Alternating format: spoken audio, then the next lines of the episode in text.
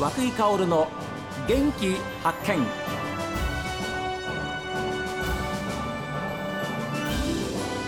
おはようございます。和久井薫です。和久井薫の元気発見。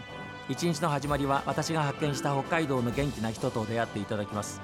今週は町おこしの若者グループを立ち上げて3日土曜日には今週の土曜日ですね南幌町の生産物を多くの方に知ってもらおうと野菜というイベントを行う上智農産の上智慎吾さんにお話を伺っています。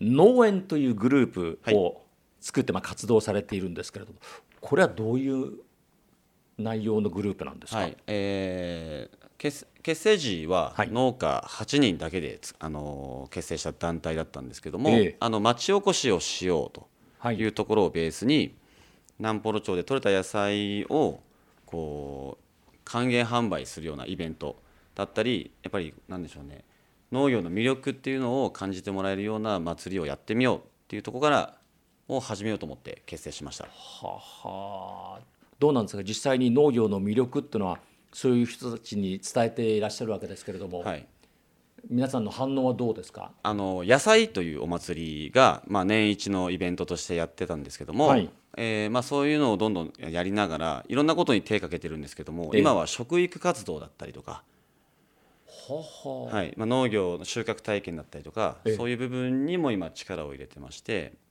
はい。でまあ、トラクターとかもこう乗せたりとかええ。やっぱり普段こう街通る時にこう農作業してる風景見えると思うんですけど、はい。まあ、それは遠くに見えてる。でも機械って実際にこうそばに行ってみるとものすごい大きかったりするんですよね。そうですね、はい、そういうこの迫力っていうものをこう子どもたちに感じてほしいなと思ってそういうお祭りではその最新機械をこう展示したりとかはい。あの小さい機械小さいトラクターを逆にあの子どもたちに乗せてみて試乗体験とかさせてみたりとかあー。そういうことをしてました。こちらのお祭りの野菜っていうのは野菜のまあ野菜の矢は同じですけど、はい。菜がナッパじゃなくてはい。祭りなんですよね、はい、今度は9月3日の土曜日に。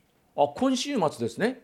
ははい。ははくあらちょうどよかったですね。えや野菜っていうのはあの始められて何年ぐらい経つんですか？えっとお祭りはそうですね。6年目になるんですけども、ええ。ただあのコロナにのあのコロナ禍になってから2年間お休みしてたんですよね、はいはい。2019年に第4回を開催してええ。2年間お休みさせてもらって、はい。で今年2022年第5回完全復活という形で開催してみそれがします。9月の3日はい。土曜日、はい。場所はどこですか？場所は南方町役場さんの隣なんですけどもあ広いですねじゃあ、はい。ね。竜陽公園という公園の中でええはい。どんなことするんですか？あの野菜の一級品野菜の還元販売。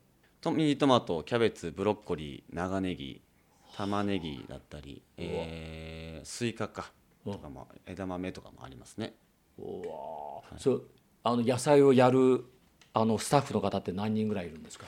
いろいろこうまあ町内のえー役場職員だったり農協さん職員だったりあのうん。ボランティアスタッフの方含めてまあそうですね30人ぐらいの規模感でスタッフはやってます。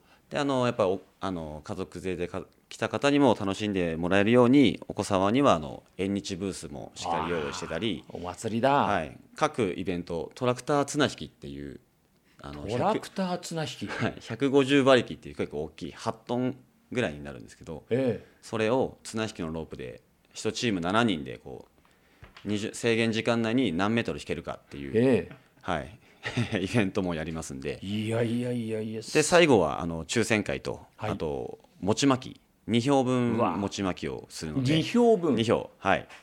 うわ。ーですから南幌町の農業の魅力を含めて、はい。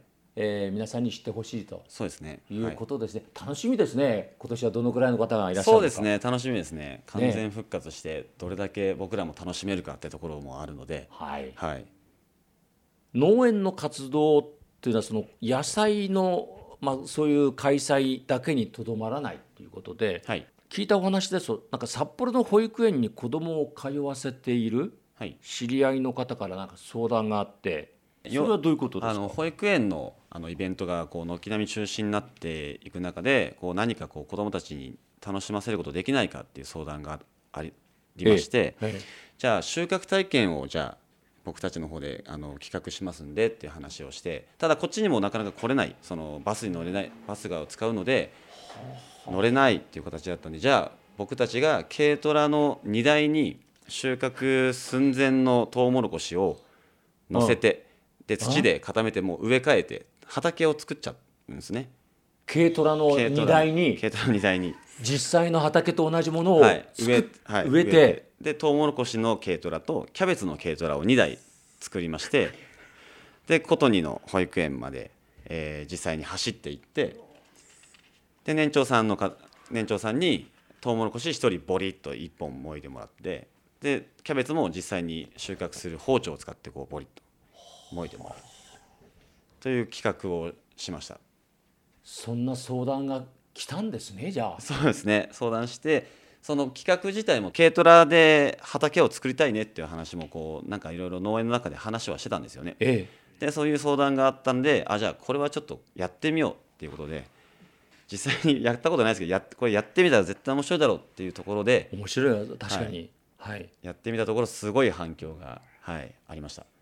まああ南ポロ町ってこんなことをやってくれてるんだっていうね、うんうんはい。そういうことを知ってもらうことにもいいチャンスですもんね。いやそうなんですよね。僕ら農園っていうのがこうあちらこちらでこう遊び回ってるとやっぱ南ポロという蝶を背負ってるんで あ南ポロの農園また何かやってるわっていうこう注目も浴びると思うので、うん。やっぱ南ポロ町って元気なやついるよねっていうふうに思われたりはい、逆にその子供たちにそういう楽しんで仕事もしつつそういうなんでしょうね。町おこしという部分もええ。しつあの楽しんでいる姿っていうのを見せるっていうのが僕はすごく大切だなと思ってまして。あの南ポロ町のあのお祭り楽しかったよねとかね、はいはい。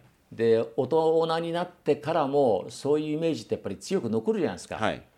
でそういうのってとっても大事だと思うんですよね。大事です。ね。はい。うん。ですから同じように南ポロ町をその子供の時に体験した子が大人になってまた盛り上げていってくれればいいなっていう思いはありますもんね。いやすごくありますね。はい、はい、南ポロ町を好きになってくれればやっぱりその好きな気持ちがきっと大人になってじゃあ何か南ポロ町のためにしようっていう,、こうきっかけになるような気がするんですよね。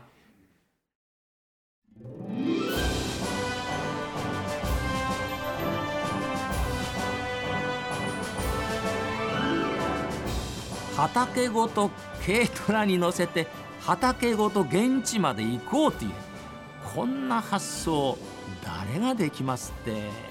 南幌町の若者って本当に半端じゃないです。まあ子供たちは幸せですよね。さあ皆さんこの番組を聞いての感想です。メール元気アットマーク STV.jp genki アットマーク STV.jp ファックスは0112027290おはがきの方は郵便番号060-8705 STB ラジオ和久井薫の元気発見までです。この後は北海道ライブ朝耳です。今日も一日健やかにお過ごしください。